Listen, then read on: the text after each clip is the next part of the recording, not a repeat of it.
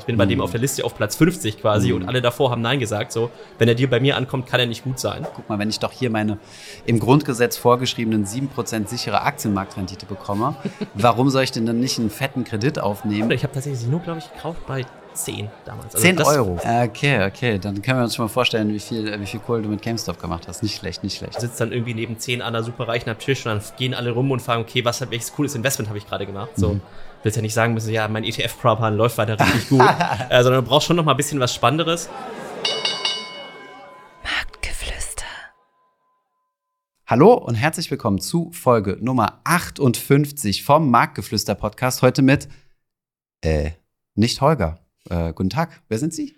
äh, ich bin der oft beschriebene, aber noch nicht erschienene Jan, Ah. äh, den es tatsächlich wirklich gibt. Ich bin nicht nur eine Illusion von Holgers Gedanken. Sehr gut, sehr gut. Freut mich. Für diejenigen, die den Podcast äh, letzte Woche gehört haben, wissen, äh, wir waren am Dienstag schon mal essen. Das Kennenlerngespräch ist gut verlaufen, von daher schon mal sehr positiv, Haken dran.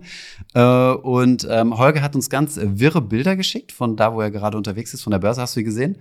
Die habe ich tatsächlich gesehen. Ich fand sehr unterhaltsam. Ja. Also gefühlt, äh, ich habe mich immer gewundert, wie er die Bilder eigentlich macht, weil wahrscheinlich kann er so irgendwie abfotografieren, wenn er es selber macht, aber ja, äh, gefühlt auf Instagram mehr Bilder, die er gemacht hat, als der tatsächliche Content. Genau. Falls der schon überhaupt released ist. Ja, ich weiß auch nicht, was er für, für irgendwelche Zockerzertifikate an die Börse gebracht hat, hat. Also er war irgendwie an der mit HSBC-Derivaten oder sowas an der Börse und hat da irgend, ich weiß nicht, ob er die Glocke geklingelt hat. Naja, auf jeden Fall hochgradig unseriös, wie man es von ihm kennt.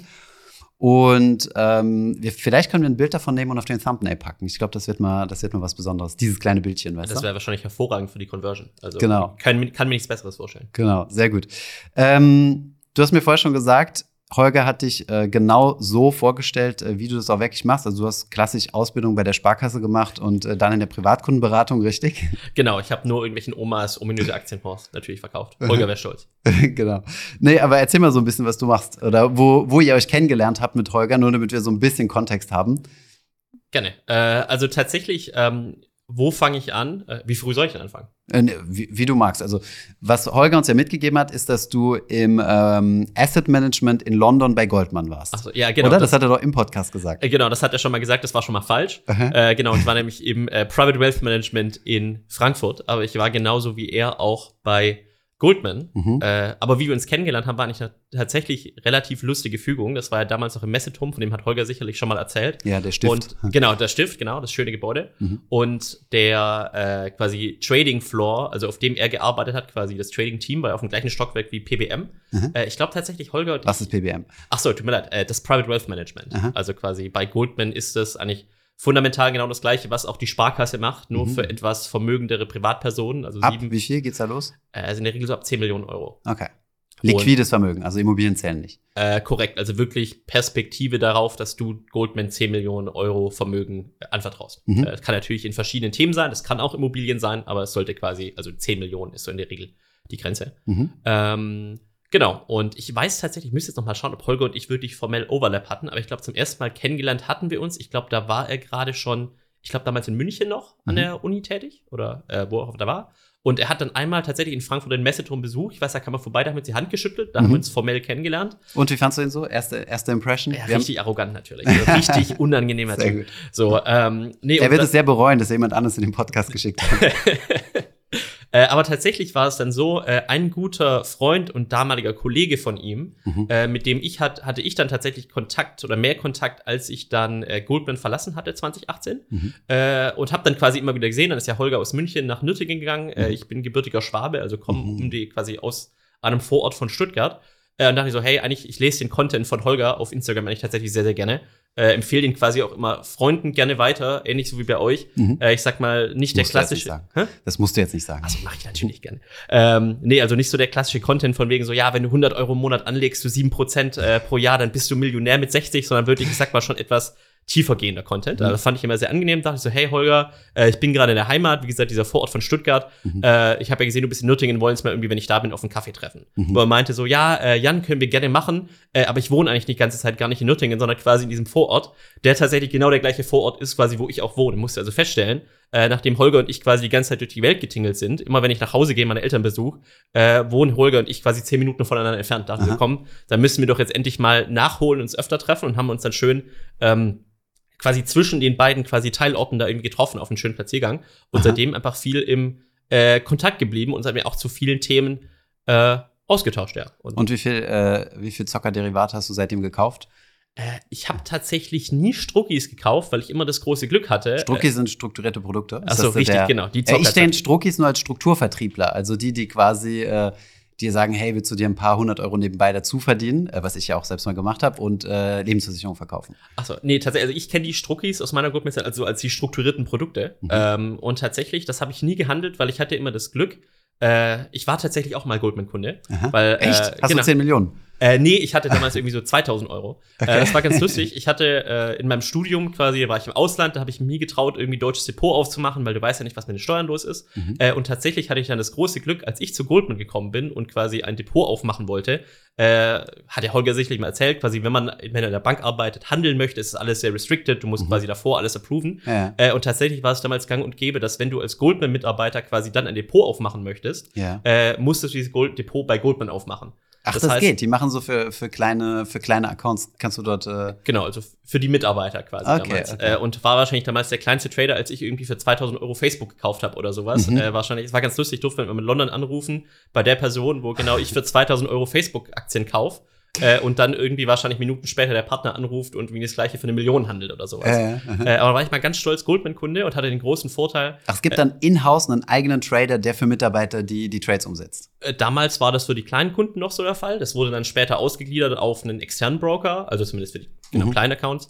Äh, aber genau, damals gab es äh, noch in London, saß er mit dem Wealth Management, dessen Job es war, eben nur die Trades für die Personal Accounts von den Goldman-Mitarbeitern. Okay, spannend. Bevor es weitergeht mit der Folge, noch ein kurzer Werbeeinspieler. Und zwar möchte ich euch unseren Partner Scalable Capital vorstellen. Diejenigen, die Finanzos verfolgen, wissen, dass Scalable Capital derzeit auf der Nummer 1 in unserem ETF-Sparplanvergleich ist. Aber auch für diejenigen, die am Kapitalmarkt etwas aktiver unterwegs sind, gibt es ein super Angebot von Scalable, nämlich die Prime Plus Trading Flatrate. Diese ist nämlich in Deutschland ziemlich einzigartig. Statt wie bei anderen Broker bezahlt ihr dort nämlich nicht pro Trade, sondern habt einfach ein monatliches Abo bei Scalable, wo ihr dann alle Aktien, ETFs und Co. ohne Ordergebühren handeln könnt ab einem Volumen von 250 Euro. Diese Flatrate kostet euch 4,99 Euro im Monat und ihr könnt beliebig viel handeln und ihr bekommt sogar den attraktiven Guthabenszins bis zu einem Volumen von 100.000 Euro auf euer nicht investiertes Geld bzw. den Cashbestand. Die Zinskonditionen sowie den Link zum Prime Plus Broker findest du natürlich wie immer in den Shownotes. Werbung Ende. Und ähm, genau, und da, das war Depotstelle damals USA und ich hatte quasi den Vorteil, dass ich keine Zockerzertifikate kaufen musste, weil ich quasi wie die klassischen US äh, quasi AMC und GameStop-Zocker quasi Ja. dann direkt äh, US-Options auch an der Börse handeln konnte. Das heißt, ich habe damals durftest du. das durfte ich dann quasi Okay. machen. Das geht ja mit der deutschen Depotstelle nicht.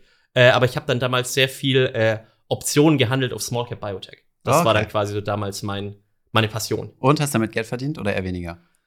Ich glaube, ich wäre besser gefahren, wenn ich aber Facebook gehalten hätte damals. Ah ja. So, also ey, tatsächlich, ich habe Nvidia gekauft. Ich glaube, so hätte ich das Oh. behalten. Das wäre Oh. natürlich jetzt schön gewesen, aber äh, da merkt man dann auch immer wieder so, zocken macht dann auch Spaß und hat man auch mal Glück, aber tatsächlich so, wenn man einfach gar nichts tut, ich glaube, das kommt genauso gut oder besser manchmal raus. Genau, aber das ist ja nicht der Zweck dieses Podcasts, sonst würden ja alle hier abschalten, äh, wenn man sich nicht mehr mit, den, mit dem Markt beschäftigt und einfach nur so Buy and Hold betreibt. Deswegen müssen wir ganz aktiv uns mit Dingen beschäftigen hier. Genau, es möchte ja niemand langsam reich werden. Äh, Wäre viel zu genau. langweilig. Ja, stimmt, genau, genau.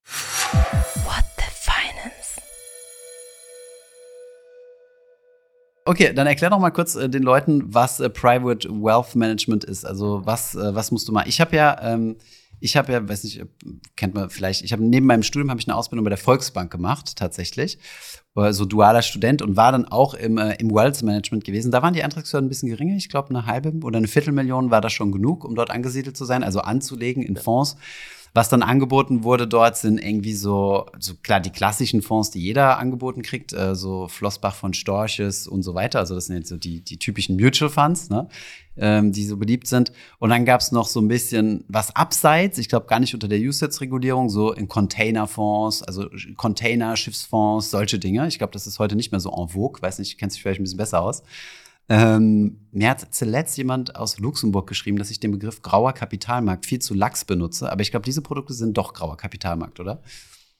Also aus meiner Perspektive würde ich ja, genau, so der graue Kapitalmarkt, alles, was so diese. Nicht reguliert ist. Ja. Äh, also natürlich Nicht schon- Retail reguliert, sagen wir es mal so. Ja, es ist tatsächlich auch Retail reguliert, aber es wird halt irgendwie Geld aufgenommen und verschwindet dann. Also heute irgendwie bin ich, äh, was ich stolpert. Äh, so, Kennst du dieses, diesen Ausschnitt aus, äh, aus den, äh, ah, nicht, nicht Simpsons so. And it's gone. Weißt du so? Achso, äh, das war South Park. South Park, genau, genau. Äh, aber auch irgendwie, heute war ich dann irgendwie was unterwegs auf das Investment und die haben dann auch irgendwie so den wöchentlichen Newsletter, so was tut quasi die BaFin gerade ankreiden. Und da gab es Ja. auch natürlich ganz viel irgendwie ominöse Kryptobuden, wie man leider immer so ein bisschen die Scamming-Werbung bekommt. Aber dann auch ein deutsches Investment, das quasi ein geschlossener Fonds, der Geld einsammelt, um damit eine Fischzucht aufzubauen oder sowas. Ah, aber ja. auch schon irgendwie in mehrerer Generation. Äh, und das sind halt genau diese Produkte, da nimmt dann einmal jemand für Geld aus und dann tun da irgendwelche Privatinvestoren wahrscheinlich ihr Geld reinstecken und ähm, ja, irgendwann kommt das Geld dann wieder oder kommt nicht wieder. Äh, ich habe so das Gefühl, im positiven Sinne, da sind die Zeiten so ein bisschen von vorbei. Also Ja. Container, Medienfonds, sonst noch was. Äh, ich muss mich im Frühjahr damit mal beschäftigen, auch mit dieser quasi 34F-Prüfung zum Anlagen, äh, Finanzanlagenvermittler. Mhm. Äh, aber ich habe jetzt tatsächlich nicht mehr viel gesehen, dass Leute irgendwie zum Glück Container und äh, Flugzeugfonds verkaufen. Ähm, Container sind unglaublich rentabel, ne? Die kosten ja nichts in der Produktion und die kannst du um die ganze Welt schiffen und kann, verdienst damit eigentlich ganz gutes Geld, ne? genau, ist ja Außer du hast wirklich einen Marktzusammenbruch und diese Firmen sind meistens oder diese Fonds sogar mega leveraged. Und wenn es dann halt mal so einen Ticken zurückgeht, dann auf einmal, ja, sieht's böse aus. Genau, da gab es ja auch so welche Geschichten, dass du sagst, die Containerfonds sind quasi gelevert, also Mhm. auf diesem, quasi auf eben dieser Objektgesellschaft, aber quasi dann noch mal on top wird den Anlegern gesagt, so hey, nimm doch noch mal Nimm bei der Bank selbst einen Kredit auf. Ja, um ja, noch ja. mehr rein zu investieren und das äh, Als Steuersparmodell wird das auch ganz gern verkauft. Ich Ich, weiß glaub- zwar nicht genau wie, aber das weißt du Ich, vermutlich das besser. war tatsächlich so das Thema, also das auch sehr, also wenn man mal wirklich sich mit der Regulatorik für Container- und Flugzeugfonds beschäftigen möchte, kann man sich mit der IHK-Prüfung zum Anlagenvermittler beschäftigen. Da lernt man alles, werde ich nie wieder brauchen, aber kann man da lernen. Und ich glaube, genau, da war auch dieses Thema, dass dann irgendwie die Abschreibung quasi Mhm. nutzen konntest, um privat deine irgendwie Steuern zu reduzieren. Aber ich Mhm. glaube, das wurde, glaube ich, verschärft, was den Vorteil, ha Vorteil hatte, dass es für Privatanleger nicht mehr wirklich machbar ist. Und dann Mhm. hatten natürlich auch die etwas ominöseren Leute keinen Grund, das Mhm. weiter zu verkaufen. Diese. Fischzuchten und Co., also ich weiß nicht genau, ob das diese Fisch, äh, Fischzucht ist, aber auch so seltene Erden in Lateinamerika oder Hölzer oder so, die kriegen auf der Investmesse in Stuttgart, äh, da du aus, aus dem Bereich kommst, immer so einen schönen, einen schönen Bereich, wo du erstmal durchlaufen musst dort. Das sind sehr wahrscheinlich die, die am meisten für den Stand bezahlen, weil die willst du eigentlich nicht da haben auf so einer Messe, weil das reputationstechnisch nicht so das Geilste ist. Aber die zahlen ganz gut und später kannst du dann halt einen Discount geben an die, die du eigentlich da haben willst, so große Banken und Fondsgesellschaften. Ja. Ne? Ja, da hatte ich auch mal ein sehr interessantes Gespräch. Ich habe mich damit dann auch mal ein bisschen beschäftigt, weil es gibt ja in dem Bereich, ich sag mal, viele Produkte auch im Bereich, ähm, gibt in dem Bereich ja auch viele Produkte, so genau, also Solar- und Windanlagen und sonst noch was, was an sich schon mal gut ist. Äh, und ich hatte da mit einem Anbieter gesprochen, das war ganz spannend. Das war jetzt auch schon, ich glaube, dieses Jahr im Frühjahr, also auch schon ein bisschen höherem Zinsumfeld, so nicht mehr von wegen, du kriegst irgendwie Negativzinsen auf Tagesgeldkonto, sondern wirklich schon, du kannst mit Bundesanleihen wirklich schon wieder irgendwie ja, zwei, drei Prozent Rendite irgendwie einfahren und Unternehmensanleihen natürlich dann noch mal mehr. Und dann war auch das Thema so, ja, ähm, die haben dann zum Beispiel für so ein Berliner Mobility-Startup Geld eingesammelt, die halt so eine von den vielen Mobilitätsformen irgendwie machen. Die haben dann auch irgendwie so eine Mittelstandsanleihe begeben. Diese Mittelstandsanleihe hatte irgendwie 6% Zinsen drauf, wo ich dachte, okay, warum soll ich irgendwie so einem kleinen Startup, das keinen Cent Geld verdient heute, Ja, quasi für 6% Zinsen eine Mittelstandsanleihe verkaufen? Und ich gesagt so, hey, das ist doch eigentlich normalerweise, wenn die irgendwie jetzt von professionellen Geldgebern das Geld aufnehmen, 10, 12% Zinsen. So. Mhm. Ja, ja, hast du schon recht, 10, 12 Prozent äh, würde schon stimmen, also das ist schon relevanter, aber so die Leute, wenn die sagen so 10, 12 Prozent, das wirkt denen irgendwie zu dodgy, dann trauen sie sich Das nicht mehr ist unseriös, genau. Genau, die fühlen sich dann viel wohler, wenn da nur 6 Prozent draufstehen. Wo ich auch dachte so, hey, also das ist schon äh, klar, also teilweise waren da doch Sachen, okay, dann werden irgendwelche Bauernhöfe finanziert, wo man sagt, okay, das hat dann vielleicht noch diese Umweltwirkung, aber zumindest Mhm. Ja. in dem Fall, den einen konkreten Fall dachte ich schon so, also da bereichert sich leider so niemand außer der, ja, Finanzberater. Das Genau. finde ich dann immer sehr unschön. Ja, ja, definitiv. Aber das hast du ja oft so im Crowd, erstens mal im Crowdfinancing-Bereich und grundsätzlich für Produkte, die ausschließlich für Privatanleger strukturiert werden in der Regel. Ne? Ja. Das ist nämlich das Schöne an ETFs, die waren ja ursprünglich mal für Professionals gedacht. Und äh, das, das finde ich eigentlich ganz cool, ganz charmant, ja, weil die, die lassen sich da nicht vom Marketing bling bling ablenken. Ne? Ja. Das hat uns die Bank auch mal zuletzt erzählt. Das war ganz spannend. Es gibt ja auch in gewissen Anleihen quasi, selbst in, also in den USA gibt es schon länger, aber ich glaube in Europa wusste ich das gar nicht, dass es quasi manche Anleihen gibt. Also ich weiß ja nicht, wie viele Privatanleger direkt auch Anleihen handeln, aber Mhm. Es quasi Anleihen gibt, so wie von Volkswagen.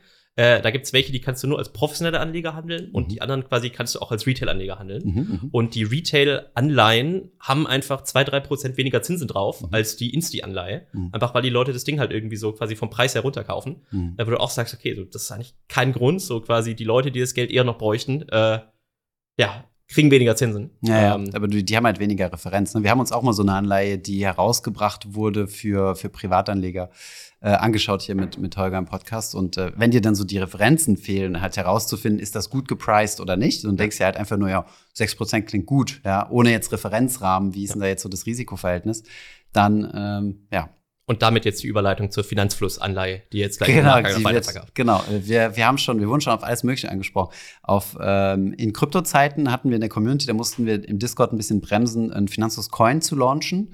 Äh, ich habe gesagt, wir können das gerne machen, aber das machen wir nur unter der Bedingung, und damit ist der Coin quasi gestorben, dass das Ding nicht handelbar wird. Weil es gibt ja Mhm. irgendwelche so kleine Plattformen, keine Ahnung, wie die heißen, Poop-Coins oder, oder weiß, wie auch immer die heißen, oder Marketplaces, wo du wirklich jeden Coin listen kannst und dann wäre es zum Spekulationsobjekt geworden und dann wäre das für uns natürlich ein riesen Reputationsrisiko, weißt du? Wenn Ja. auf einmal so das Ding auf, keine Ahnung, 500 oder keine Ahnung, 30 Millionen gepumpt wird und die Leute investieren da rein und dann, äh, und dann ist es weg. ETF hieß es, mach doch mal ein ETF, wo ich mir dachte, na ja, was soll ich denn 70-30 ETF machen? Also 70% World, 30% Emerging Markets, kannst du selbst günstiger machen.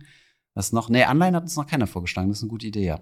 Ja. Aber zurück zum Wealth Management. Was, was, muss denn dann, was muss man denn dann so machen dort? Genau. Also inhaltlich ist tatsächlich das Wealth Management, also fundamental ist es eigentlich nicht unterschiedlich von dem, was man quasi hat, wenn man heute irgendwie zur Sparkasse der Deutschen Bank geht. Also im Mhm. Kern, ich sag mal, auch natürlich anderen Anspruch ist eben genau die Situation. Leute kommen dahin, haben in der Regel eben einfach liquides Vermögen, das investiert werden muss. Und die Frage, die sich eben stellt, ist, okay, was sind letztendlich eben die richtigen Bedingungen für diese Leute?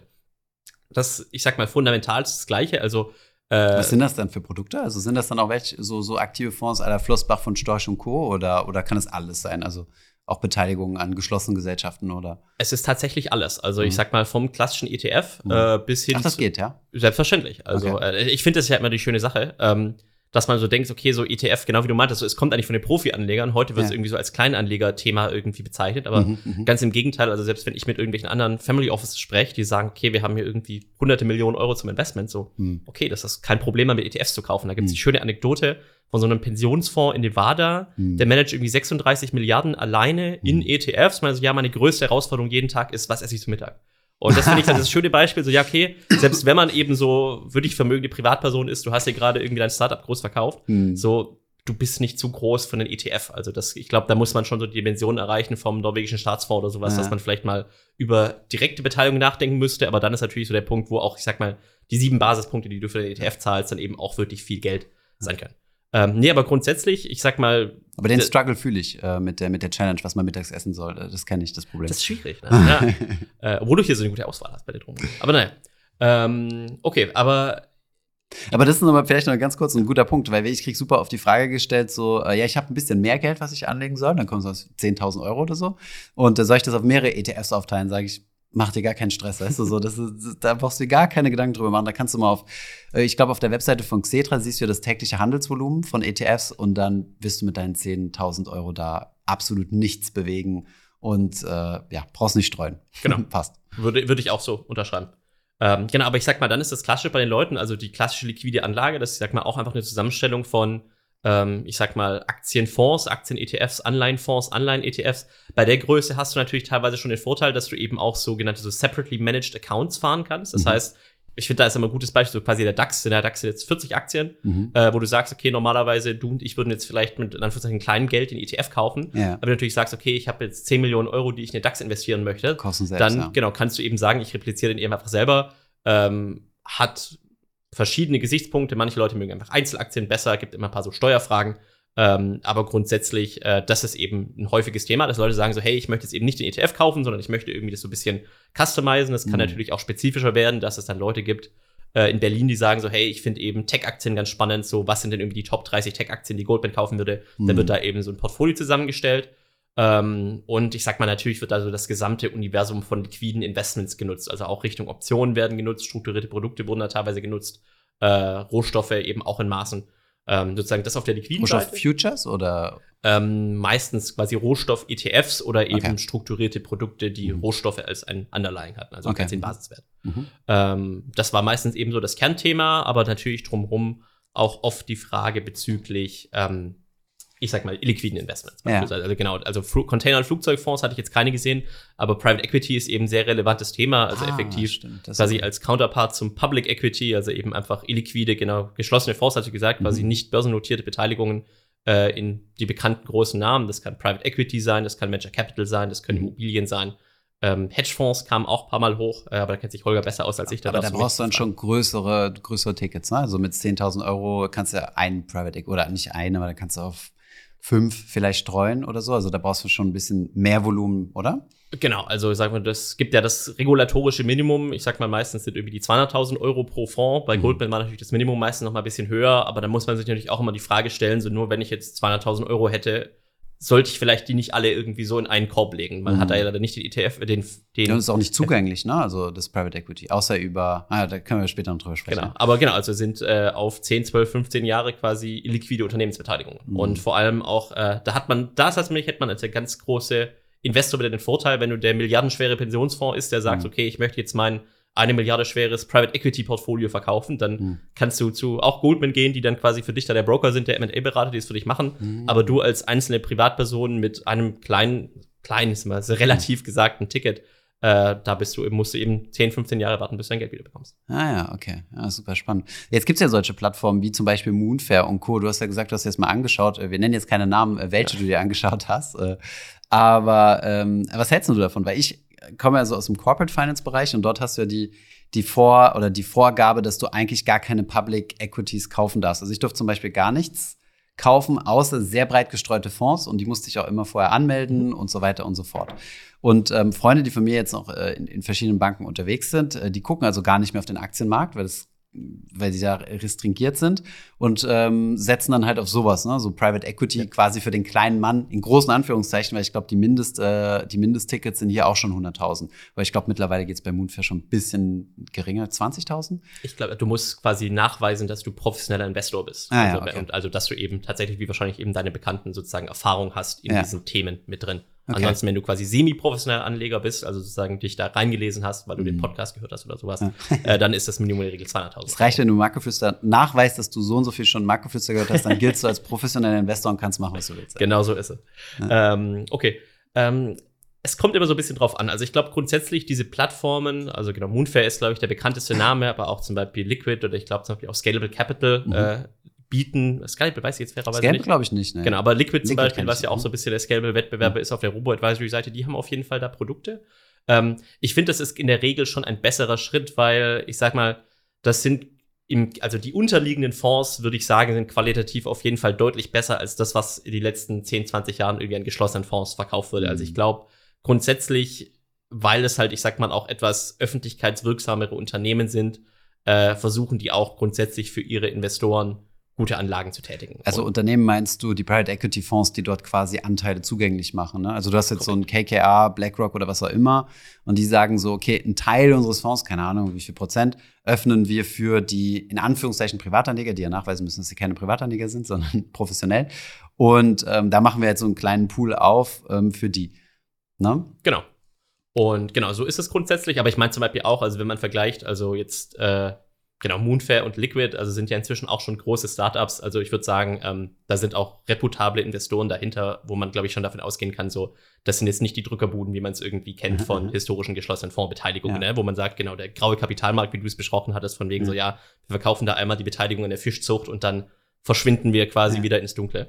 Ähm, Maschmeyer hat ja auch einiges verkauft in seiner Zeit äh, bei AWD. Da gab es doch mal so die, dass die da geschlossene Fonds und solche Dinge verkauft haben, die dann später sogar diese steuerlichen Vorteile, die es angeblich gab, die wurden dann irgendwann vom Finanzamt gekippt und dann mussten die, äh, die Investoren da nach, also rückwirkend jede Menge Steuern zahlen. Also da gab es ja auch einige wind, wilde Konstruktionen, ja. Genau, aber das war natürlich das Thema, wo man dann nachträglich schaut, genau, also bin mir relativ sicher, dass da kein Vertriebsmitarbeiter seine Kommission irgendwie zurückzahlen musste, sondern das war irgendwie so, okay, ja, Pech Wo gehabt. denkst du hin? Genau, wir hatten da irgendwie einen schönen Disclaimer mit drin. die Armen. Die, ah, genau, die armen Vertriebsberater, genau, die an Lambos. Ja. Ähm, nee, aber also grundsätzlich, das ist, glaube ich, gut. Ähm, vielleicht, vielleicht, bevor man da auf die Plattform eingeht, ich glaube, die Kernfrage, die man sich halt immer stellen muss, ist so, sind halt solche Anlagen korrekt für mich, ne? Weil letztendlich der ETF, äh, da weiß man irgendwie, was man hat, ne? Du Mhm. kaufst den gesamten Markt und wenn der Markt sich verändert, wie genau wie besprochen hatte beim MSCI World Rebalancing oder sonst noch was, Mhm. ähm, da quasi weißt du, es verändert sich quasi Unternehmen fallen raus und neue Unternehmen kommen rein, aber quasi du bleibst eben einfach für immer investiert. Also Mhm. genau, wie wenn ihr euch jetzt irgendwie einfriert und tausend Jahre wartet quasi, solange es Mhm. MSCI noch gibt, quasi wird es diesen ETF eben auch weitergeben.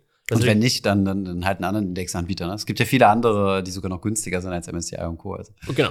Und ähm, da grundsätzlich, also das, also das ist natürlich die eine Möglichkeit und quasi, wenn man natürlich sagt, ich beteilige mich jetzt quasi an privaten börsennotierten Unternehmen. Also es gibt keinen ETF für Private Equity oder sowas. Also so ein Private Mhm. Equity Fonds hat in der Regel irgendwas, ich würde mal sagen, so zwischen 10 und 20 Beteiligungen ist so der Durchschnitt. Also vielleicht Mhm. 10, 15 ist so normalerweise, gibt auch welche, die sind ein bisschen breiter gestreut.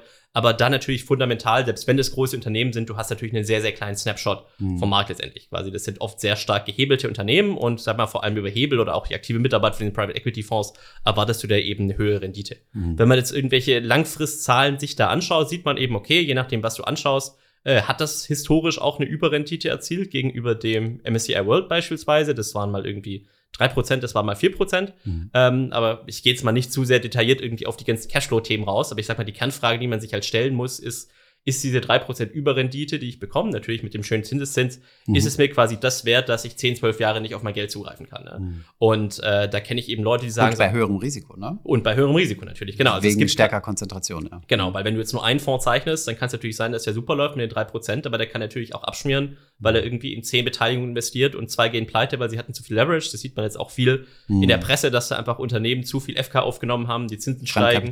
Mhm. Ah, genau. Ist, genau, erhebe. genau so ist es. Ähm, und da muss man sich halt die Frage stellen, so ist das das Richtige für mich? Und ich sag mal so, da gibt's, ich glaube mal so zwei Enden vom Spektrum. Äh, das eine Spektrum, das ist ja auch so ein bisschen so teilweise die Endowment-Logik, so äh, gab es auch ein paar spannende Artikel zu, dass halt Leute sagen, so Investoren sind eigentlich zu liquide investiert. Also wenn du jetzt, also ganz Zu illiquide? Nee, zu liquide Zu investiert. liquide, okay. Weil tatsächlich, wenn du jetzt sagst, du sparst jetzt deinen ETF und du willst es vor 60 nicht anfassen, Ja. dann wärst du ja, wenn du sagst, hey, ich gebe dir hier quasi den ETF Plus, der Ja. macht ein Prozent mehr Rendite pro Jahr, aber du Dafür kannst ihn erst in nicht ran. 10 Jahren wieder anfassen, Ah. würde man ja vielleicht drüber nachdenken. Ne? also Ja, auch ja. so ein bisschen, um vielleicht die psychologischen Fehler teilweise zu vermeiden. So, Mhm. oh, ich verkaufe zu schlechten Zeitpunkten. Also kannst sagen, so, wenn ich nur ein Prozent mehr pro Jahr bekommen würde. Das ist einer der sehr wenigen Vorteile von äh, fondgebundenen Lebensversicherungen, die ich da sehe. Dass du quasi ein bisschen gezwungen bist, dieser Zwangsspareffekt, der ja auch häufig beim Immobilienerwerb ähm, es, es gibt ja auch Zahlen, die zeigen, ne, dass, äh, dass diejenigen, die im Eigenheim wohnen, schlussendlich reicher sind als diejenigen, die zur Miete wohnen. Liegt aber nur an diesem positiven Z- Zwangsspareffekt. Ne? Also nicht, weil sie besonders guten äh, Immo-Pick gemacht haben. Aber sorry. Genau, nee, aber absolut. Also da gibt's auch äh, einen berühmten Hedgefondsmanager, äh, den kennt äh, sicherlich der Holger auch gut oder hat mal von ihm gehört, von EQR. Der zum Beispiel, der ist gar kein Freund von Private Equity, weil er Mhm. zum Beispiel sagt so von wegen, okay, äh, die Leute kaufen, also die haben teilweise einfach ihre Überre Über Überrendite Mhm. aus Private Equity, äh, weil sie es einfach nicht anfassen können. So von Mhm. wegen, die Leute denken, das läuft hier richtig gut, aber quasi aus Risikorenditesicht lohnt sich Mhm. eigentlich gar nicht. Äh, aber die Leute sagen so, hey, ich kaufe meinen Private Equity Fonds. Wichtiges Fakt ist eben auch, äh, du hast ja da keinen täglichen Preis wie bei ETF, sondern in der Regel einmal im Quartal, aber mit sechs, äh, sechs Wochen quasi Verzögerung. Das heißt Mhm. quasi sechs Wochen nach dem Quartalsende weißt du, wie viel dein Fonds wert ist und du hast Ah. vier Preise im Jahr. Äh, und dann kann natürlich auch die Fondsgesellschaft teilweise ein bisschen selber bestimmen, wie sie diesen Preis setzt beispielsweise. Genau. Dass du sagst so, hey, also gab es zum Beispiel einen so einen äh, Immobilienfonds von Blackstone, Mhm. äh, als die ganzen börsennotierten REITs irgendwie teilweise 30, 40 Prozent an Wert verloren haben, Mhm. ist der so schön wertstabil quasi langgelaufen, halt, man, ja, wir haben uns jetzt Zinsen abgesichert Genau. und hier noch ein Asset verkauft, wo man halt sagen kann, okay, vielleicht war das so, aber vielleicht haben die auch einfach ihre Preise nicht so aggressiv angepasst, wie Genau. quasi Mark to Market das äh, an der Börse tun würde. Darüber hatten wir gesprochen, ne? Ich habe gerade sehr viel Fachbegriffe. Also das ist ein, einfach, wenn du, also du siehst ja zum Beispiel, wenn du dir so eine Immobilienaktiengesellschaft, meinetwegen die Vonovia anschaust, dann ist ja der Aktienkurs unter ähm, dem Wert, den die Immobilien an sich haben. Ne? Also wenn Genau. du, wenn du mal aufsummierst, das gesamte Immobilienportfolio ist wertvoller als die Firma an der Börse. Und äh, da kannst du zwei Schlussfolgerungen. Entweder ist die Firma zu günstig bewertet oder das Immobilienportfolio in deren Büchern zu teuer bewertet. Genau. Ne? Und bei einem ähm, aktiven, oh, sorry, bei, bei, bei diesem BlackRock-Fonds, über den wir übrigens am Podcast, glaube ich, auch mal gesprochen hatten, äh, der hat ja keine, wie du sagst, Mark-to-Market-Bewertung. Also der hat keinen, der ist nicht an der Börse gelistet. Das heißt, das Einzige, was die anzeigen, ist der Wert des Immobilienportfolios. Und wenn sie das nicht abschreiben und sagen, ja, Moment, der Immobilienmarkt ist äh, 30 Prozent runter, äh, stellenweise sagen wir mal 20 Prozent runter, also müssen wir auch unser Portfolio abschreiben.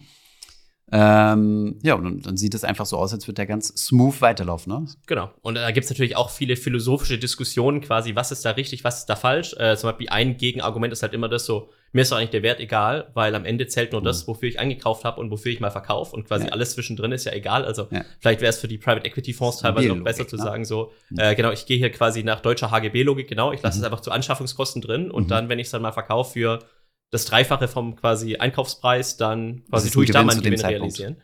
Mhm. Ähm, aber genau, die Investoren wollen natürlich jetzt nicht sehen, dass die Linie irgendwie so flach geht und dann Mhm. quasi sprunghaft nach oben, sondern möchten natürlich am liebsten so eine schöne gerade Linie Ja, von mit dem Lineal gezogen. Ja, genau, mit dem Lineal gezogen. Wie früher die offenen Immobilienfonds. Die gibt's ja jetzt auch noch, aber deutlich regul- regulierter. War damals, als ich äh, im- Strukturvertrieb gearbeitet habe, gleich nach dem Abi, ja, mich schön davon anziehen lassen mit dem Scheinewedeln, äh, war das das, was man so gezeigt gekriegt hat. So, oh, guck mal, dieser Immobilienfonds, der macht jedes Jahr verlässlich 5%. Jedes Jahr. Zwar fetter Disclaimer und drunter, vergangene Rendite ist kein Indikator für zukünftige Rendite, aber der macht jedes Jahr 5%. Dann kam die äh, Finanzkrise und dann gab's ja diesen, diesen Liquiditätscrunch in diesem Bereich, ne, wo du dann einfach nicht mehr rangekommen bist und die ganzen offenen Immobilienfonds wurden geschlossen. Also, ja. Ja, das finde ich auch mal ganz schön, wenn man genau diese ganzen so paar offenen Immobilienfonds, die es in Deutschland noch gibt, anschaut, dass die Mhm. Preise gehen immer so, weil das sieht immer so viel aus auf den Achsen, aber dann schaust du quasi Mhm. drauf, okay, die Achse ist irgendwie von Anfang bis Ende bis Jahr, äh, Mhm. Anfang des Jahres bis Jahresende so 2% hoch, dass du denkst, Mhm. okay, es läuft schon ein Jahr hoch und dann Ja, ganz hinten fällt's runter, wenn sie dann Mhm. einmal im Jahr die Gebühren abbuchen oder sowas. Ah, okay. Ja. Wo, in welchen Charts siehst du das denn? Also, wenn, wenn die nicht direkt mit verbucht? Ähm, also irgendeine, ich glaube, ich glaube, Hausinvest, also das ist ja der große von Ja, Commerzbank. Also da meinte ich mal, hatte ich mal drauf geschaut, da hat man Ah, so okay. wirklich gesehen, quasi, Ist wann das wurden nicht, es- sind das nicht die Ausschüttungen? Kann das sein, dass es Ausschüttungen sind auch? Ah, vielleicht ist es dann das, vielleicht nicht die Gebühren. Genau. Weil ich hatte, weil das Problem, wenn du an einem Tag die Gebühren abbuchen würdest, dann müsstest du einfach am Tag vorher aussteigen, weißt du, verkaufst deine Anteile und gehst am nächsten Tag wieder rein. Ah, ist doch so ein Arbitrage-Trick, von dem Holger immer erzählt, oder? Meinst du, ja, könnte sein, könnte sein. Nee, ich habe ja extra mal einen ETF-Manager gefragt, weil mich jemand das aus der Community ge, ge, gefragt hat. Und dann haben die gesagt, nee, nee, wir buchen natürlich jeden Tag ein 365. vom, Hm, ja. vom Vieh ab, ja.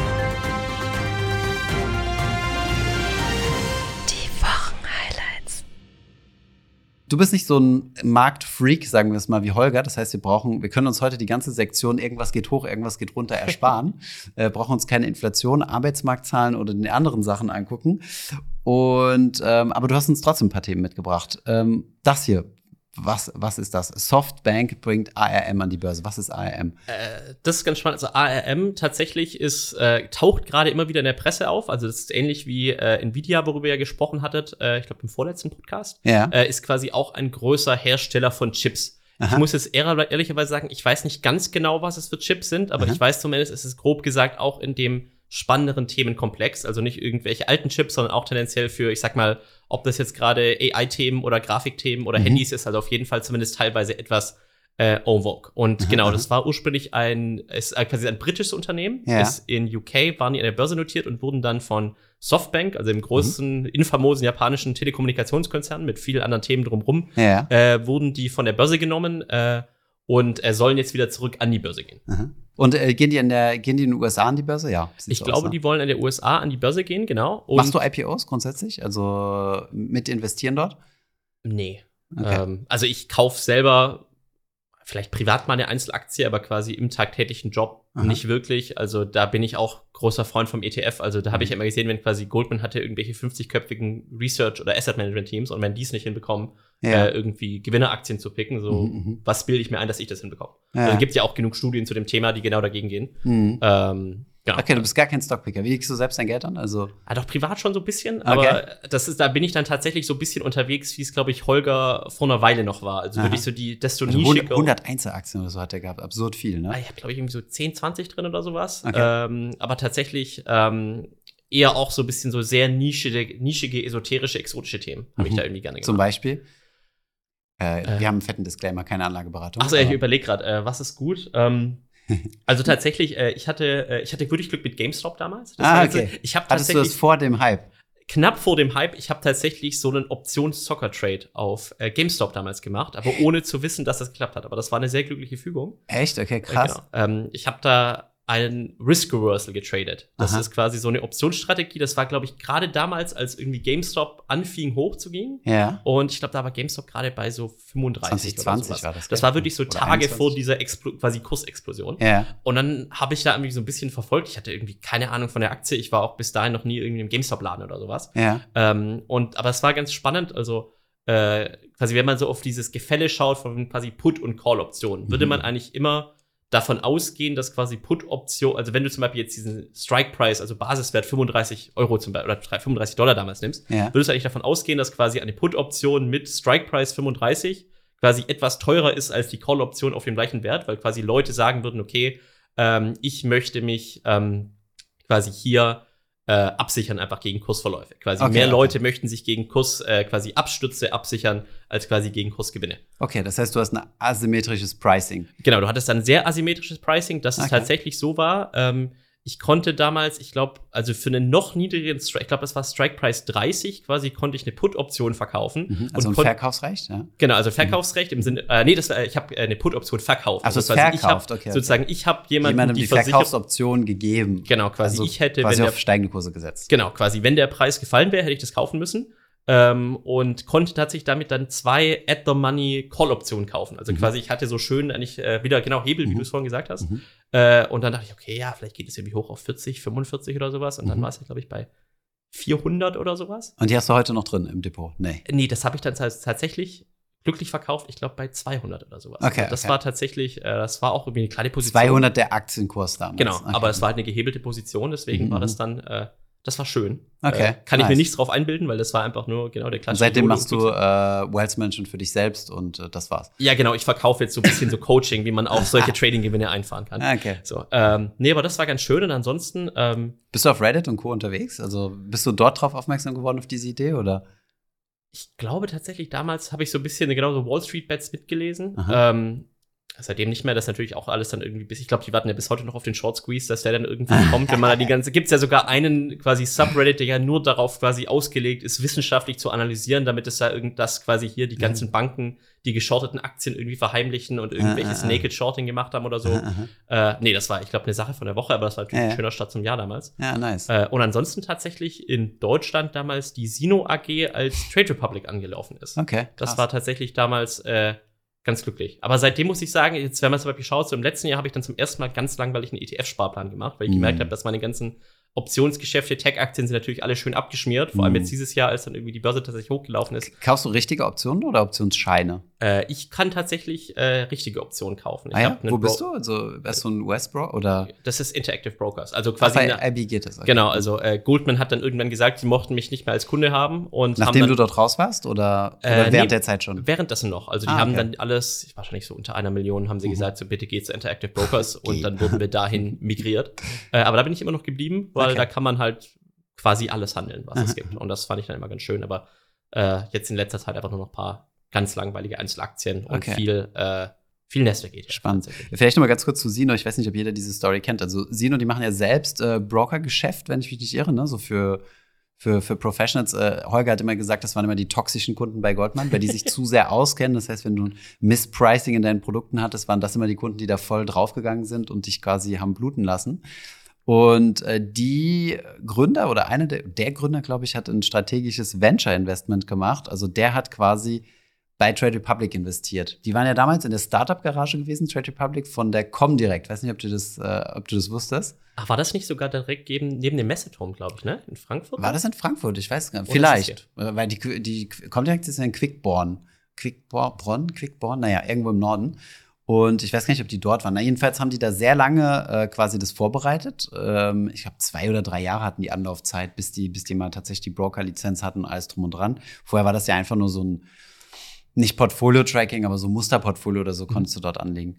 Und ähm, die haben tatsächlich Probleme gehabt, eine Anschlussfinanzierung, so ist ein bisschen die Story, ja, ähm, zu finden. Die Comdirect wollte dort nicht investieren.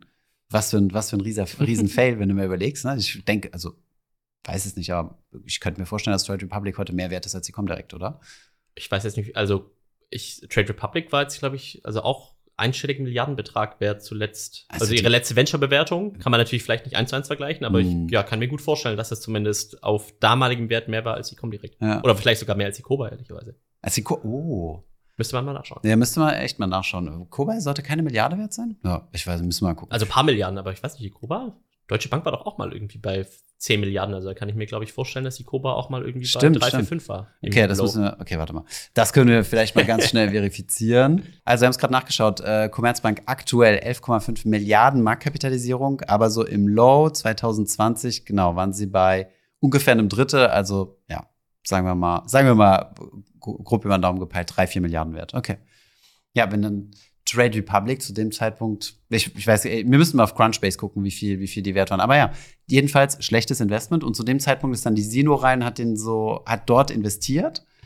Und ähm, die haben dann aber ihre Anteile später auch verkauft und eine riesen Dividende ausbezahlt, gell? Ja, das war ganz interessant. Sino hatte ja eigentlich für ein Startup sehr untypisch, ich glaube, ein Drittel an Trade Republic, oder zwei Drittel an Trade Republic, also echt so 66 Prozent. Was ja eigentlich normalerweise eigentlich so aus VC-Perspektive das K.O.-Kriterium ist, weil du willst ja nicht, dass ein Investor so viele Anteile hat oder quasi die Gründer ja. so wenig Anteile. Mhm. Äh, und genau, die haben dann sukzessive mehr und mehr verkauft. das steht auch in den Dokumenten drin. Die haben mir, glaube ich, auch irgendwelche quasi Optionen an das Management-Team gewährt auf ihre Anteile. Mhm. Äh, aber genau, die hatten dann irgendwie irgendwie 60, ich glaube, die waren dann bei 90 Euro letztes Jahr und haben dann 60 Euro Dividende pro Aktie ausgeschüttet. Mhm, ähm, Warst du dabei, als die große Ausschüttung kam? Weil ich kenne viele Leute, die haben kurz davor gekauft, weil sie dachten, oh geil, kriege ich quasi meine ganze Kohle wieder zurück, was ich investiere.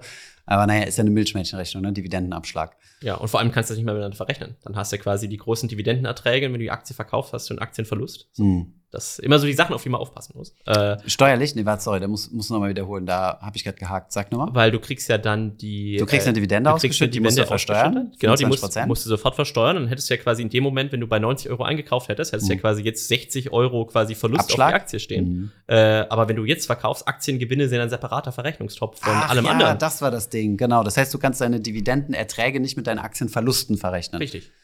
Echt ist das so, ja? Dividenden kannst du nicht mit Aktien verrechnen, okay. Genau, Aktien mit Aktien, alles andere miteinander. Ah. Und halt noch dieses Thema seit ein, zwei Jahren mit der quasi Verlustgrenze bei Termin, was war's, genau, Termingeschäften. Zocker, Zeug. Genau, Zockerzeug. Betrifft jetzt die normale Leute, glaube ich, weniger. ähm, aber genau, ich habe tatsächlich Sino, glaube ich, gekauft bei 10 damals. Also 10 das, Euro. Das war tatsächlich auch. Du hast dann 60 Euro Dividende gekriegt und dann noch die Aktie wert 30 danach. Genau, wobei fairerweise das meiste von der Sino-Dividende meine GameStop-Steuern dann gezahlt hat. Also das war dann so ein Nullsummenspiel so ein bisschen. Okay, okay, dann können wir uns schon mal vorstellen, wie viel, wie viel Kohle du mit GameStop gemacht hast. Nicht schlecht, nicht schlecht. Okay, ich sehe, also ein sehr, sehr, sehr aktiver Trader. Ähm, wir haben gar nicht darüber gesprochen, was, was du jetzt eigentlich aktuell machst, weil äh, Markus hat mir noch den Auftrag äh, mitgegeben, mal zu fragen, was macht denn eigentlich ein Family Office? Ja. Genau, ähm, genau. Was mache ich eigentlich jetzt? Äh, ich war dann zwei Jahre bei Goldman und mhm. hatte da tatsächlich äh, auch eine gute Zeit, würde ich mhm. sagen. Also ich mhm. hatte, glaube ich, auch für Goldman-Verhältnisse wirklich sehr humane Arbeitszeiten. Ja. Ähm, aber bin dann da 2018 weg, um ja, quasi. Wealth Management, da geht es ja vor allem darum, mit den Leuten essen zu gehen und, oder? Nee? Ja gut, ich war ja so ein bisschen der Hiwi. Ich durfte, glaube ich, zwei, drei Kunden treffen. Ich saß ah. meist im Messeturm und durfte die Orders entgegennehmen. Okay, also ich durfte okay. damals auch tatsächlich äh, quasi traden. Also ich war mhm. jetzt nicht der Trader-Trader, mhm. also aber ich durfte die Orders entgegennehmen mhm. und äh, war bei der BaFin quasi auch sogar Registriert. Also registriert, genau. Okay, okay. Ähm, aber genau, viel halt so, genau, Portfolio-Vorschläge und das mhm. Portfolio-Management und mhm. Pitches vorbereiten. Ähm, und genau, bin dann aber 2018 weg und bin quasi so von der, also der Sales-Seite, quasi der Vertriebsseite weggewechselt auf die Kundenseite und bin nach ja. Berlin gekommen und habe zuerst gearbeitet für einen von den Gründern von Delivery Hero. Aha. Also quasi der gerade nach dem Börsengang sozusagen ausgecashed hatte und was mit seiner Kohle machen. Richtig, genau. Mhm. Und das hat halt gut gepasst, weil ich war irgendwie äh, jung und äh, arbeitsmotiviert. Jung und brauchte das Geld, genau. Und äh, das war halt, ich sag mal, die schöne Fügung, weil logischerweise, wenn man natürlich so viel Geld verdient hat oder sag mal auch viele Jahre erfolgreich Unternehmer war, mhm. äh, gibt es halt viele Themen, um die man sich vielleicht nicht kümmern möchte. Also mhm. so Steuererklärung oder irgendwelche Zeichnungsunterlagen für den Fonds auszufüllen, Reifenwechsel, Eigentümerversammlung, äh, viele, viele Geschichten. Äh, und da bin ich dann äh, dazu gewechselt mhm. und äh, genau, bin jetzt die letzten. Also Family Office ist im Endeffekt, du gründest eine eigene GmbH, packst dort deine Kohle rein oder die verwaltet zumindest deine Kohle. In der Regel hast du eine Holdinggesellschaft. Ähm, und dieses Family Office, äh, da stellst du dann Leute ein und die managen dann dein Zeug. Genau, mehr oder weniger. Also ich beschreibe es eigentlich immer gerne so ein bisschen, also in der simpelsten Variante ist es eigentlich so eine private Vermögensverwaltungsgesellschaft. Mhm. Also effektiv für einen Kunden oder wie der Name halt schon sagt, für eine Familie oder mhm. eine Gruppe von zusammenhängenden Leuten hier in Berlin, eben mhm. oft zum Beispiel irgendwie drei Gründer, die dann sagen, sie möchten ihr Geld gemeinsam investieren. Ah, echt? Okay. Ja. Genau, und das macht dann eben alles vom rund um die Investmentthemen, also genau das gleiche, was man auch irgendwie in der Bank macht, quasi so klassisch die Anlageallokation bestellen, wie zu, mhm. die Ziele der Kunden eben festhalten, quasi dagegen eben die richtigen Investments zu finden, das mhm. natürlich, also finden und natürlich auch laufend betreuen, aber eben auch alle anderen Themen drumherum, wie äh, auch quasi private Immobilienthemen ist, glaube ich, was oft ist eben sehr hoch, äh, womit man sich irgendwie beschäftigt, äh, private Steuererklärung, aber eben auch je nach Detailgrad auch die das eine oder andere private Thema drumherum, wo man den Leuten eben einfach mithilft, weil letztendlich äh, man ist so ein bisschen Mädchen für alles. Mhm. Und äh, ich sag mal so, es gibt natürlich auch Family Offices, die sind dann schon deutlich, deutlich größer, wo du eigentlich effektiv, ich sag mal schon, äh, eigentlich ein institutioneller Investor bist. Also Ja. würde man sagen, die meisten Ein Family paar Offices- Milliarden, ne? Also, Ein paar Milliarden, genau. Also Mhm. kenne ich auch einige, also auch quasi der gemeinsame Kontakt von Holger und mir. mhm. Äh, das war, also hätte man jetzt nicht unterscheiden können, ob das ein Family Office ist oder ob da irgendwie gerade der Hedgefonds sitzt oder mehr oder weniger. Also das war Okay. wirklich das gleiche oder ist das gleiche Qualitätsniveau. Mhm. Ähm, aber genau, also man kümmert sich eben auch alles drumherum. Also das sind dann auch mal, genau, ich, ich saß irgendwie von einem Chef mal in der Eigentümerversammlung, lustigerweise. Das ist dann Mhm. ganz spannend, wenn irgendwie diskutiert wird, so in welcher Farbe wird der Wellnessbereich renoviert. So Themen, die mir natürlich auch im Tagesgeschäft sehr, sehr nahe sind. Sehr genau. Ähm, Das ist natürlich direkt das Argument zu sagen, ich muss mir diesen Wellness-Bereich mal genauer angucken. Ich werde da jetzt mal täglich ein, zwei Stunden verbringen, um wirklich äh, mich da reinzuversetzen und wirklich eine fundierte Entscheidung treffen Genau, ich mache meine Due Diligence. Genau, genau. ähm, genau, oder auch natürlich mal irgendwie Blumen holen, bis hin zu auch, also ich, überlege gerade, was so geht, aber zum Beispiel auch so Konzertkarten, Tickets für Sportevents. Also man kümmert sich eben halt um alles, was gemacht werden muss. Und da Aha. darf man sich am Ende auch nicht zu, zu äh, dafür schade sein. schade sein, genau. Okay, cool. Und ähm, aber es geht natürlich auch um das Thema Investment. Also in, in was investieren dann Family Office so? Also ich weiß nicht, ob du das jetzt disclosen kannst, aber wir können es ja relativ allgemein halten. Also in, in was da so die Kohle reingesteckt wird. Hier in Berlin ist ja ziemlich viel Venture Capital, ne? Und da hast du ja auch schon ein bisschen, also zu verschiedenen VC-Themen schon mal ein bisschen was gepostet. Ja.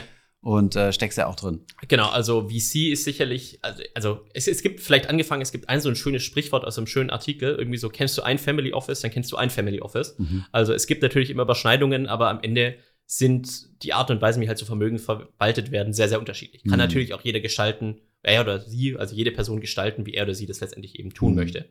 Äh, genau, wie du meintest, hier in Berlin haben natürlich sehr, sehr viele Leute vor allem ihr Geld verdient, ich sag mal, im Tech-Umfeld. Das heißt, äh, so ein bisschen so Schuster bleibt bei deinen Leisten. Wenn du natürlich erfolgreicher VC-Gründer warst, sieht man es eben sehr häufig, dass Leute auch sagen so, hey, ich habe hier gerade mein Softwareunternehmen für irgendeine gewisse Mittelstandsthematik verkauft. So, ich Mhm. möchte jetzt quasi genau auch wieder in solche Themen rein investieren. Äh, in Berlin zum Beispiel gibt es aber auch viele Leute, die haben eben Immobilien Geld verdient, machen Mhm. natürlich dann auch wieder viel Immobilien. Äh, und zum Beispiel, wenn du Richtung München schaust, wo natürlich auch viele mittelständische Unternehmen sitzen, da hat man oft auch Family Offices, sind eigentlich wie so private Beteiligungsunternehmen, also eigentlich wie der Mhm. Private Equity Fonds, die dann so die Industrieholding mehr oder weniger aufbauen. Mhm. Ähm, aber so den, den Sachen sind keine Grenzen gesetzt. Also das kann sein von langweiligen Aktien bis hin zu Farmland in Paraguay, also äh, Ja. alles schon gesehen Mhm. oder erlebt. Okay, ja, spannend. Und warum macht man sich so ein Family Office und investiert nicht einfach alles in, in, in ETFs? Ist es günstiger oder? Ähm, also wenn du all dein, selbst wenn du Milliardär bist und all dein ganzes Geld nur in ETFs investieren möchtest, also genau wie die Mhm. Anekdote mit dem Pensionsfonds, dann brauchst du kein Family Office, ehrlicherweise. Also dann, wenn mich das irgendwie heute Leute fragen, sage ich auch, okay, dann such Mach mir- halt. Genau, such eine Mhm. Bank mit, also Trade ist jetzt vielleicht nicht irgendwie bei Trade Republic, ich weiß jetzt nicht, Ja. äh, Was der ob man da sind über und ich, genau, was, genau so ist es. Ähm, aber dann such dir quasi die klassische Privatbank à la Goldman oder JP Morgan oder auch die Deutsche Bank und Ja. da kannst du das gut handeln und dann machst du da Buy and Hold und musst dich nie wieder drum kümmern. Ähm, letztendlich macht man das natürlich dann, ich sag mal, einerseits natürlich aus dem Komfortgedanken. Natürlich, Mhm. wenn du mal so ein Vermögen erfolgreich aufgebaut hast, nach vielen Jahren harter Arbeit, dann kann man natürlich in gewisser Weise, gewisser Art und Weise sagen, man hat sich quasi auch den Komfort verdient, dort Leute anzustellen, Mhm. die einem helfen mit den privaten Themen, das ist sicherlich die eine Seite. Äh, oder natürlich auch, dass man sagt, okay, ich möchte jetzt eben in gewisse Investmentthemen investieren, die vielleicht doch etwas zu hands-on sind und baue Ja, und dafür dann mein vielleicht Team ein auf. bisschen weniger risikoreich sind. Ne? Also in der Vermögensaufbauphase macht es natürlich Sinn, äh, gewisse Schwankungen zu akzeptieren, ne? aber später willst du halt vielleicht ein bisschen was sichereres. Also, keine Ahnung, sagen wir mal, Immobilien kann man als sicherer äh, considern oder zumindest mal einen Mix von verschiedenen Anlageklassen. Ne? Also gelistetes, nicht gelistetes und solche Dinge, Alter. Genau, absolut. Also da die Ein bisschen im Ausland vielleicht auch nicht so verkehrt. Genau, also auch, äh, da gibt's natürlich Leute, also einerseits, dass man natürlich global investiert, aber auch, da kennt man auch Geschichten von Leuten, die dann sagen, okay, ich ähm, habe dann einen Teil meines Gelds irgendwie in Neuseeland und einen Teil in Kanada und einen Teil in Singapur. Äh, natürlich auch die rechtliche Absicherung, also da gibt's auch, äh, ja, also viel Interessanter schon gesehen. Hm. Eine Frage, zwei Antworten. Wie sieht's eigentlich aus? Ich habe mal, äh, wir haben ja noch so eine ganze Liste an allen möglichen Fragen, die wir nach und nach abarbeiten müssen. Und wenn ich, äh, wenn ich das jetzt nicht ein paar in diese Folge einstreue, dann, dann wird es schwierig, dass wir die runterbekommen. Ähm, wir haben mal eine Frage gekriegt zu, weiß nicht, ob du dich damit auskennst, Genossenschaftsanteilen. Ich bin da tatsächlich echt ein Noob. Ich hatte das damals nur in der Bank und die sind auch ziemlich gut verzinst, aber die sind halt nach oben hin gecapped. Ich finde die Frage jetzt gerade gar nicht mehr, weiß nicht, wo die ist. Ja, ich glaube, Ah, ja, genau, genau, genau. Kenne ich mich tatsächlich mit auf und habe äh, nicht mit aus und ich Mhm. habe auch aktiv die Entscheidung dagegen getroffen, weil Ja. lustigerweise diese, also ich habe diese Finanzanlagenvermittlerprüfung gemacht, weil ich quasi neben meinem einen Arbeitgeber quasi auch die andere andere Person drumherum bisschen beraten Okay. können will, also einfach die, diesen Setup dafür zu haben. Ja. Und das sind quasi die, also 34F-Prüfungen, das sind drei Teile. Das ist quasi das eine, die, der eine generelle Teil für quasi liquide Investments. Ja. Dann gibt es den zweiten Teil für geschlossene Fonds. Das Mhm. ist eben genau äh, Flugzeugfonds, Containerfonds Container, etc. ja. Mhm. Und der dritte Teil sind sonstige Vermögensanlagen und dazu gehören auch Genossenschafts Genossenschaftsanteile. Und ich dachte damals so, ja, ist total easy, diese drei Prüfungen kommen, wenn es irgendwie jemand so äh, 16-Jähriger nach der Realschule hinbekommt, kriegt er sicherlich auch hin. Und habe ich richtig geschwitzt, wo ich echt so dachte, so, wow, ich bin jetzt irgendwie, ich habe mir den Januar da genommen und irgendwie so nach zwei Wochen war ich so mit den ersten beiden Teilen durch und dachte Mhm. so, okay, machst mal die Probeprüfung, lief gar nicht gut. So, okay, vielleicht lasse ich mal den dritten Teil doch lieber außen vor, weil ich weiß jetzt nicht, ich wüsste jetzt nicht heute, Ach, heute hast nicht. geschwänzt, die, die, äh, die Genossenschaften. Ich habe tatsächlich, ich habe das dann zum Glück abbestellt, weil ich dachte so, ja, Mhm. kam so total easy, so dann bestehe ich da vielleicht nicht. Aber es ist Mhm. ganz interessant, wenn du dich für alle drei Teile anmeldest und bei Ja. einem durchfällst, fällst du komplett durch. Ah, okay. Und dann habe ich gesagt, okay, dann lasse ich den dritten Teil lieber außen vor und vielleicht Ah, lerne ich dann mal in okay. der Zukunft noch über Okay. Genossenschaftsanteile. Ja, okay, okay, okay, verstehe. Also über Genossenschaften brauchen wir nicht reden, verstehe. Ich habe hier, ähm, hast du mal, also du hast nicht so viel Kontakt mit Hedgefonds gehabt, hast du gesagt, ne? Das ist eher so eine Holger-Thematik. Das ist tatsächlich eine Holger-Thematik. Da ich, ich wurde damit irgendwie nie so warm. Ja. Das liegt vielleicht, aber ich sag mal so, die Family Offices, für die ich gearbeitet habe, also eigentlich genau, was du meintest, es gibt eben Leute, die haben sehr großes Vermögen aufgebaut und da ist eben das Thema Vermögenserhalten sehr großer Ja, Faktor. ja, Und ich glaube, da sind Hedgefonds ja vor allem spannend, Vererben, weil vererben, ne? genau, vererben etc. Und da ist ja das Thema, dass du sagst, okay, ich möchte irgendwie zwei oder die Hälfte quasi der Aktienmarktrendite mitnehmen, aber ich möchte auch irgendwie nur ein Drittel des Aktienmarktrisikos mitnehmen, dass du Mhm. sagst, so, hey, in einem guten Jahr mache ich 5% und im schlechten Jahr verliere ich 3%. Mhm. Ähm, aber wenn du halt quasi so Leute als quasi Kundeneigentümer hast, die halt ihr Geld in Tech verdient haben, so, Mhm. äh, denen sind es halt irgendwie 10% Rendite pro Jahr zu langweilig teilweise, Ja. wenn du irgendwie in Venture dein Geld verzehnfacht hast. Ja. Da waren Hedgefonds irgendwie nie so wirklich relevant. Und ich finde auch, wenn man aufs Langfristige wieder schaut, also genau oft, also ein paar Hedgefonds mal angeschaut, da war halt so das Thema, okay, wir haben dann über 20 Jahre die S&P 500 Rendite erzielt mit der Hälfte der Volatilität. Mhm. Aber wenn ich 20 Jahre anlege, Mhm. mit dann teuren Gebühren, ist doch eh egal quasi, was die Volatilität ist. Also wenn ich das Mhm. Geld nicht brauche, warum soll ich dann in die Struktur investieren, wo ich nur alle zwei Jahre mein Geld rausbekomme? Und das fand ich dann. Ach, stimmt, jetzt, jetzt erinnerst du dich daran. Das war echt ein interessanter Aspekt, den du eben genannt hast, von wegen, wir legen alle zu liquide an. Weil eigentlich hast du ja recht, ne? Also wenn wir, wenn du einen ETFs anlegst, dann hast du ja diesen Liquiditätsvorteil, dass du die jederzeit dumpen kannst, sozusagen Ja. fast komplett, außer du hast wirklich sehr, sehr großes Volumen drin. Aber auf der anderen Seite ist der Aktienmarkt ja liquide. Also wie könnte man sowas strukturieren, dass das quasi illiquide wird und du dir dadurch einen Renditebonus holst? Gibt sowas? Also Ich habe mal irgendwie ein bisschen geschaut, also das ist ja auch immer so das Thema, so manche Gegner von Private Equity sagen dann so, Private Equity ist irgendwie wie gehebelt in US Small Cap Value Aktien zu investieren, weil das Aha. sind die ganz günstigen, ganz profitablen Unternehmen und dann packst du da viel Leverage drauf und hast Ja. das gleiche Risikoprofil. äh, Das finde ich ist ein bisschen simplifizierte. Oh, vielleicht gar nicht so falsch, oder? Weil ich meine, Private Equity kann ja nur bis zu einer gewissen Größe gehen. Ne, ab einer gewissen Größe ähm, haben selbst große Private Equity Fonds nicht genug Kohle, um das zu machen. Ähm, wenn du mal guckst, also welche Firmen von der Börse runtergenommen werden, also going public, äh, sorry, going private, ne? also Ja. Private Equity Fonds suchen sich ja manchmal so Firmen aus und das ist ja dann mehr so im, im Small Cap Bereich, ne? um die dann quasi von der Börse runterzuholen. Genau, also das ist natürlich gefundenes Fressen für die Private Equity Fonds. Ähm, es ist halt nicht Wenn sie eine hohe Marge haben und unterbewertet sind. Ah, Genau, aber ich finde immer so ein bisschen das Thema, weil ähm, dann machst du irgendwie so die Rechnung, ja, ich suche mir den Small Cap US Value ETF und dann nehme ich an, ich habe da irgendwie 30% Hebel drauf oder Mhm. 50% Hebel drauf oder sowas und mit x Prozent Zinskosten komme ich dann auf der gleichen Rendite raus. Hm. Aber das ist natürlich ja nicht eins zu eins die Leverage, die quasi ein Private Equity Fonds verwendet. Weil quasi, Mhm. wenn du ja heute so äh, zur Bank gehst oder quasi deinen Broker hast und da eben Leverage drauf aufnimmst, dann hast du ja quasi immer das Risiko, dass es den Margin Call gibt, also dass du Mhm. sozusagen die Nachschussverpflichtung hast. Ja. Äh, und wenn du quasi da einmal den Wert unterschreitest, dann quasi sowieso das Knockout-Zertifikat, du bist raus. Ja. Äh, aber so ist es ja nicht beim Private Equity Fonds Ja, quasi. stimmt. Dem, die der Bank, ja die Firmen sozusagen. ja, genau, der ne? Bank ist ja egal, was die Firma wert ist, solange der Cashflow kommt. Mhm. Und deswegen ist das jetzt nicht so eins zu eins replizierbar. Gibt es auch ein paar spannende Leute zu, die da irgendwie drüber geschrieben haben, die das Mhm. irgendwie gut finden, die es schlecht finden. Ähm, aber also das hatte ich mal durchgerechnet, aber ähm, so einen richtigen Proxy kenne ich jetzt niemanden. Außer du sagst halt, ich nehme irgendwie Leverage auf meinen MSCI World ETF drauf. Da gibt es auch ein paar Studien, aber das kann man jetzt auch mit gutem Gewissen niemanden anraten, der sich nicht damit irgendwie ernsthaft beschäftigt hat. Ja, die Frage haben wir ziemlich oft gekriegt. Äh, dass, äh, oder mal in, in den gut laufenden Zeiten, in den 2020, 2021er Jahren, haben super viele Leute gefragt, guck mal, wenn ich doch hier meine im Grundgesetz vorgeschriebenen 7% sichere Aktienmarktrendite bekomme, warum soll ich denn dann nicht einen fetten Kredit aufnehmen und investieren? Und tatsächlich fehlen da ein kleines bisschen die Argumente dagegen. Es gibt ja auch, ich glaube, es gibt einen zweifach gehebelten MSCI World oder sowas. Also ich glaube, zwei ist so das Maximum. Ähm, und das gibt es eigentlich, wenn du wirklich jung bist und eine super lange Anlagestrategie, äh, sorry, Anlagehorizont hast, wenige Argumente, die wirklich ernsthaft dagegen sprechen. Ne? Also außer natürlich das Thema, das Thema Risiko. Ich glaube, durch die Fahrtabhängigkeit hast du dann auch nicht genau zweimal den, äh, die Rendite, sondern ein bisschen weniger. Und äh, du legst bei den Kosten ein kleines bisschen drauf. Von daher hast du nicht genau dieses 2x, aber ich glaube, nach unten hast du schon. Aber gerade bei jungen Leuten, ähm, ich persönlich würde es nicht machen, ist natürlich super riskant. Ähm, aber wenn das Produkt an sich schon gehebelt ist, weil wenn du einen Kredit aufnimmst, hast du ja immer das Problem, dass du nicht die gleichen Laufzeiten hast. Also deine langfristige Rendite kriegst du ja nur langfristig, ja. aber es kann ja sein, dass dein, deine Kreditlaufzeit ausläuft. Also beispielsweise du hast dein Haus beliehen oder sowas. Und äh, dann ist das ja quasi ein Margin Call, ne? Ja.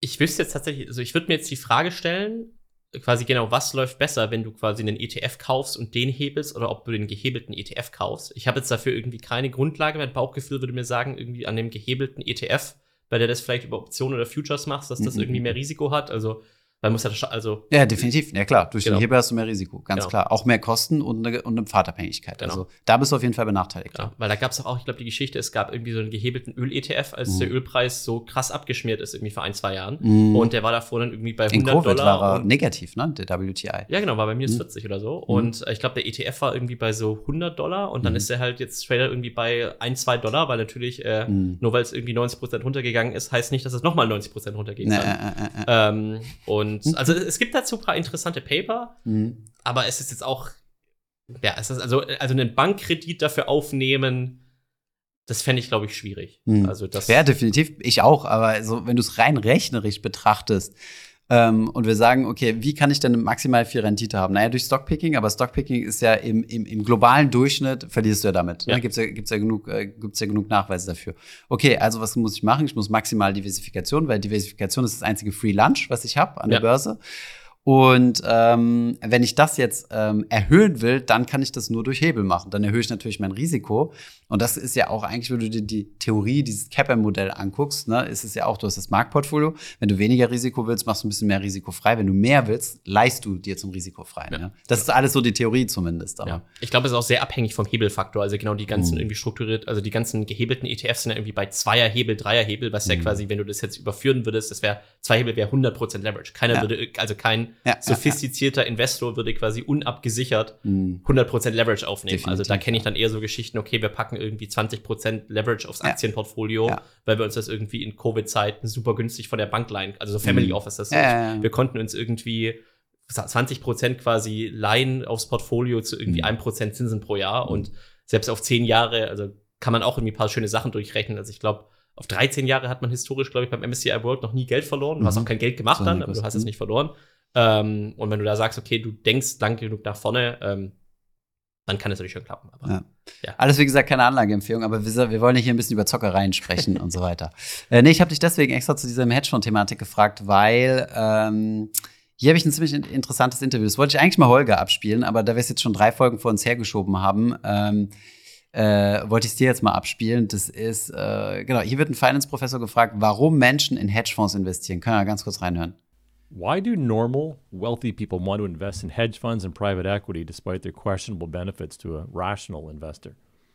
Well, you know that comes back to the issue of status seeking that I that I described. The minimum to invest in an index fund might be three thousand dollars. You know, he says, I don't want to be with those little people. You know, I am now a big shot.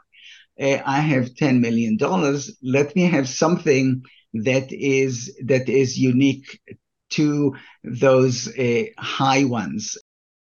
Genau, also ich fasse noch mal ganz kurz zusammen. Ähm, es ist, äh, warum investiert man in Hedgefonds? Weil es Signaling ist. Ich möchte nicht mit den kleinen äh, Mini-Accounts sein, die 3000 Euro in ETFs investieren, sondern äh, zeig mir irgendwas, wo ich sehr, sehr viel Geld reinstecken muss. Wie siehst du das? Also Hat das was mit Signaling zu tun, dass also, Menschen zeigen müssen, dass sie in, äh, in Hedgefonds investieren? Äh, also ich, ich weiß jetzt nicht, ob es spezifisch ist für Hedgefonds, aber ähm, also generell gesagt würde ich dem Argument schon zustimmen. Mhm. Also das ist ja immer so, also ich finde immer so dieses Beispiel ganz gut, irgendwie so die Dinner Party Conversation oder mhm. sowas. Mhm. So, äh, wenn du da irgendwie so äh, du hast einen großen Tech-Exit gemacht und sitzt dann irgendwie neben zehn anderen Superreichen am Tisch und dann gehen alle rum und fragen, okay, was hat welches cooles Investment habe ich gerade gemacht? So, mhm. Willst ja nicht sagen müssen, ja, mein ETF-Propan läuft weiter richtig gut, äh, sondern du brauchst schon noch mal ein bisschen was Spannenderes. Ähm, und ich sag mal, wenn man es jetzt wirklich ganz rational betrachtet, Das wird eine gute Story am Start mit Sino und, äh, und, äh, und GameStop läuft. ja, braucht man noch ein paar Nullen mehr. Aber, Ja. ähm, aber grundsätzlich, also ähm, ich weiß jetzt nicht, ob spezifisch für PI oder Hedgefonds, aber ganz viele Sachen machen rational keinen Sinn. Also tatsächlich Venture Capital, wenn man schaut, ähm, äh, vielleicht noch mal PI ist noch mal ein bisschen anders. Also du und ich können jetzt schwer irgendwie, gut, äh, bei euch gibt's ja bald den MBO, habe ich gehört, aber äh, separat davon, so du und ich können jetzt schwer morgen irgendwie 10 Millionen Euro in die Hand nehmen und irgendwie ein Unternehmen kaufen. Venture Capital kann natürlich irgendwie jeder machen. Mhm. Und ähm, ich bin da auch sehr realistisch. Also wir als Family Office, wir haben da sehr viel Venture Capital historisch auch gemacht, paar gute Deals.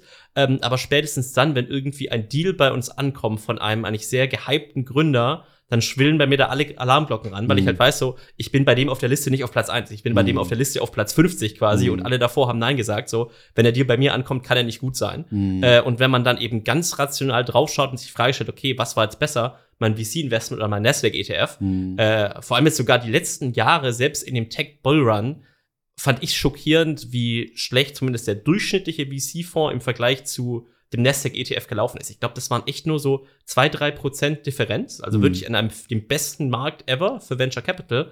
Das ist natürlich der Durchschnitts-VC-Fonds. Die richtig guten VC-Fonds haben natürlich bahnbrechende Renditen. Ja. Aber halt auch wieder so das Beispiel, ähm, wenn du eben sagst, ich möchte rationaler Investor sein, so ich glaube jetzt nicht irgendwie an Stockpicking oder Manager Selection, Mhm. ähm, wo quasi dich dazu führt, im Public Market machen ETFs Sinn. ja. Ähm, wenn ich das quasi übertrage auf die Private Markets, muss ich mir auch die Frage stellen, okay, wie schaffe ich denn die Medianrendite zu erzielen? Mhm. Und wenn ich quasi die Median- oder Durchschnittsrendite erziele, lohnt es sich denn für mich? Ne? Mhm. Und ich finde bei Private Equity, ich persönlich finde, ist das noch der Mhm. Fall, wenn du das Geld eben nicht brauchst. Ne? Weil, weil, ja, okay, zwei, drei Prozent mehr pro Jahr über zehn Jahre ist halt schon starkes Compounding. Mhm. Aber bei VC, wo ich halt weiß, der Durchschnitts-ETF oder Durchschnittsfonds, sorry, äh, Mhm. performt so gut wie der Nasdaq. Mhm. Und den Nasdaq kann ich jeden Tag verkaufen. Mhm. Äh, also, wenn du durchschnittlicher VC-Investor bist, solltest du es nicht tun. Mhm. Und genau, eben immer der Punkt, also VC, glaube ich, auch nochmal als Beispiel, ähm, klar machen das Leute, um Geld zu verdienen, aber letztendlich wird das natürlich auch oft gemacht, um ähm, so, du warst erfolgreicher Gründer, genau, und du möchtest dein Wissen einfach mal weitergeben. Ne? Das Mhm. fühlt sich eben gut an.